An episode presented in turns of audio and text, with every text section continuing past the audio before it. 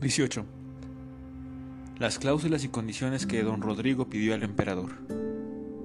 Respondiendo a la cláusula de los 50 mineros que el emperador pedía, dijo que yo me encargaba de proponerlo a su majestad y a su virrey de la Nueva España, pero su alteza del emperador debía concederme para que esto tuviese más seguro efecto y se felicitase más las cosas siguientes que a estos mineros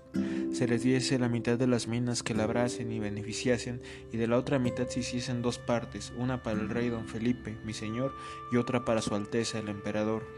y que para la parte que para el rey, mi señor, tocase tuviese su majestad en el Japón factores y ministros, y que éstos pudiesen tener consigo religiosos de cualesquiera órdenes, con templos públicos e iglesias para celebrar los oficios divinos, y, aunque estas fueron las últimas palabras de esta capitulación, el primer pensamiento y principal concepto que en ella tuve fue encaminarla a este fin como van las demás.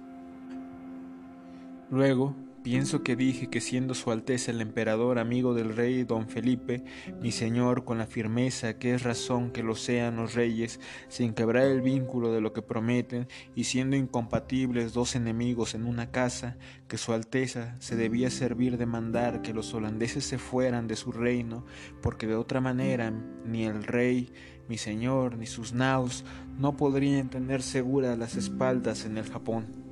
Después de esta capitulación pedí en otra que si de arribada o de principal intento viniesen naos del rey don Felipe, mi señor, al Japón, que al emperador les debía de dar puerto seguro y salvoconducto para que nadie les hiciese mal ni daño, ni les tomasen sus mercadurías, sino que antes fuesen favorecidos y amparados, como si verdaderamente fueren bajeles o naos de su Alteza.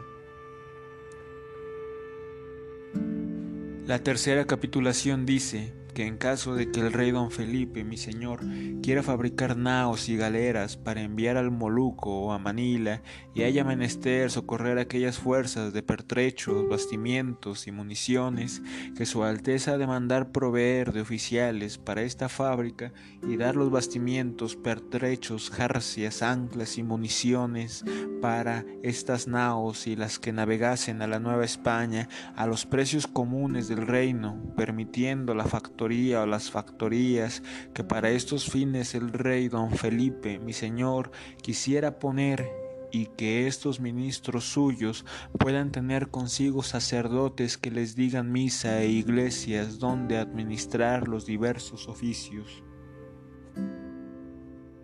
También me acuerdo que pedí que siempre que Su Majestad enviase capitán o embajador, fuese recibido en todos los reinos del Japón y hospedado como persona que venía en nombre de tan gran rey y que éste, asimismo, pueda traer religiosos y ministros que le digan misa y tener iglesia pública para ello, y que haya de tener superioridad en todos los españoles que hubiere en el Japón, y castigarlos si cometieren algún delito. Estas son las capitulaciones que poco más o menos me acuerdo que llevó el padre Fray Luis Sotelo, las cuales todas concedió el emperador y el dar puertos en todos sus reinos. Solo quedó pendiente la de los holandeses, en que nunca tomó más determinación que la primera, cuando me respondió que les había dado la palabra y en la que toca a los mineros, dijo que lo que estaba por ver no cabía promesa segura, que conforme a su inteligencia y la plata que sacasen haría lo que yo le pedía y mucho más si conviniese y que se volvería a mirar y antes de mi partida quizás tomar la determinación.